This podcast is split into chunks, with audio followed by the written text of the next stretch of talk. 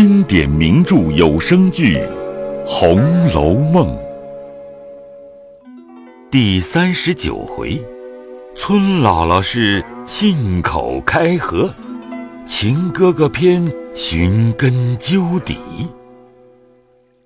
话说众人见平儿来了，都说：“你们奶奶做什么呢？怎么不来了？”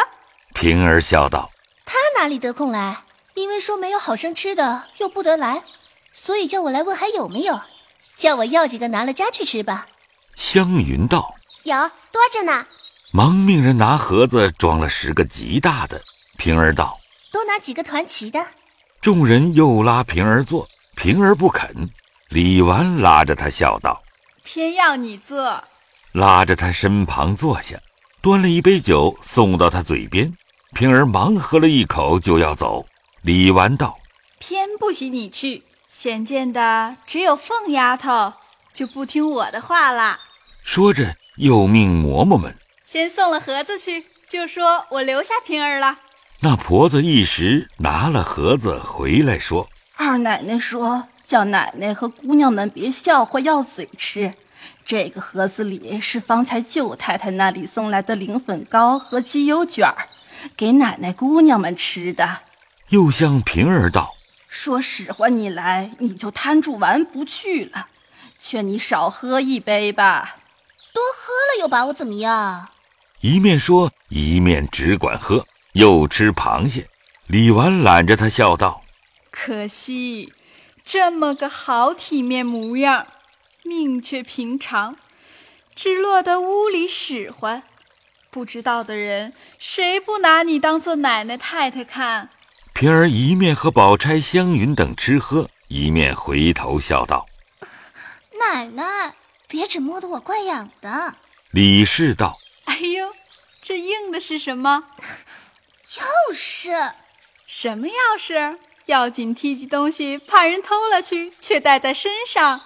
我成日家和人说笑，有个唐僧取经，就有个白马来驮他。”有个刘志远打天下，就有个瓜精来送盔甲；有个凤丫头，就有个你。你就是你奶奶的一把总钥匙，还要这钥匙做什么？奶奶吃了酒，又拿了我来打趣着取笑了。宝钗笑道：“ 这倒是真话。我们没事评论起人来，你们这几个都是百个里头挑不出一个来的，妙在。”个人有个人的好处，大小都有个天理。比如老太太屋里要没那个鸳鸯，如何使的？从太太起，哪一个敢驳老太太的回？她先敢驳回，偏老太太只听她一个人的话。老太太的那些穿戴的，别人不记得，她都记得。要不是她经管着，不知叫人诓骗了多少去呢。那孩子心也公道，虽然这样，倒常替人说好话，还倒不依势欺人的。惜春笑道：“老太太昨儿还说呢，她比我们还强呢。那原是个好的，我们哪里比得上她啊？”宝玉道：“太太屋里的彩霞是个老实人。”探春道：“可不是，外头老实，心里有数。太太是那么佛爷似的，事情上不留心，她都知道。”凡百依应事，都是他提着太太行，连老爷在家出外去的一应大小事，他都知道。太太忘了，他背地里告诉太太。李纨道：“那也罢了。”指着宝玉道：“这一个小爷，屋里要不是袭人，你们度量到个什么田地？凤丫头就是楚霸王，也得这两只膀子好举千斤顶。她不是这丫头。”就得这么周到啦。平儿笑道：“仙时陪了四个丫头，死的死去的去，只剩下我一个孤鬼了。你倒是有造化的，凤丫头也是有造化的。唉，想当初你朱大爷在日，何曾也没两个人？你们看我还是那容不下人的，天天只见他两个不自在。”所以你朱大爷一没了，趁年轻我都打发了。唉，若有一个守得住，我倒有个膀臂。说着，不觉滴下泪来。众人都道：“ 又何必伤心？不如散了倒好。”说着，便都洗了手。大家约往贾母、王夫人处问安。众婆子丫头打扫亭子，收拾杯盘。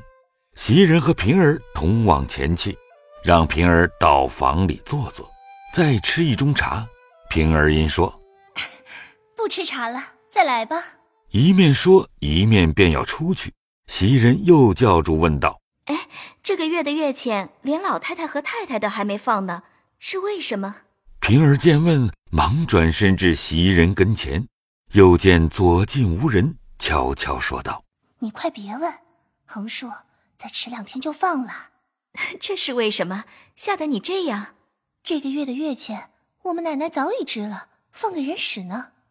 等别处的利钱收了来，凑齐了才放呢。因为是你，我才告诉你，可不许告诉一个人去。他难道还短钱使，还没个足业？”何苦还操这心？何曾不是呢？他这几年拿着这一项银子，翻出有几百来了。他的工费月例又使不着，十两八两零碎攒了放出去，只他这梯几利钱，一年不到上千的银子呢。拿着我们的钱，你们主子奴才赚利钱，哄得我们呆等。你又说没良心的话，你难道还少钱使？我虽不少，只是我也没地方使去。就只预备我们那一个。你倘若有要紧的事用钱使时，我那里还有几两银子，你先拿来使，明儿我扣下你的就是了。此时也用不着，怕一时要用起来不够了，我打发人去取就是了。平儿答应着，一进出了园门，来至家内，只见凤姐儿不在房里，忽见上回来打抽风的那刘姥姥和板儿又来了。坐在那边屋里，还有张才家的、周瑞家的陪着，又有两三个丫头在地下倒口袋里的枣子、倭瓜，并些野菜。众人见他进来，都忙站起来了。刘姥姥因上次来过，知道平儿的身份，忙跳下地来问：“姑娘好，家里都问好，早要来请姑奶奶的安，看姑娘来的。”因为庄稼忙，好容易今年多打了两担粮食，瓜果菜蔬也丰盛。这是头一起摘下来的，并没敢卖呢，留的尖儿孝敬姑奶奶、姑娘们尝尝。姑娘们天天山珍海味的也吃腻了，这个吃个野味儿，也算是我们的穷心。平儿忙道：“多谢费心。”又让座，自己也坐了。又让张婶子、周大娘坐，又命小丫头子倒茶去。周瑞、张才两家的阴笑道：“姑娘今儿脸上有些春色，眼圈都红了。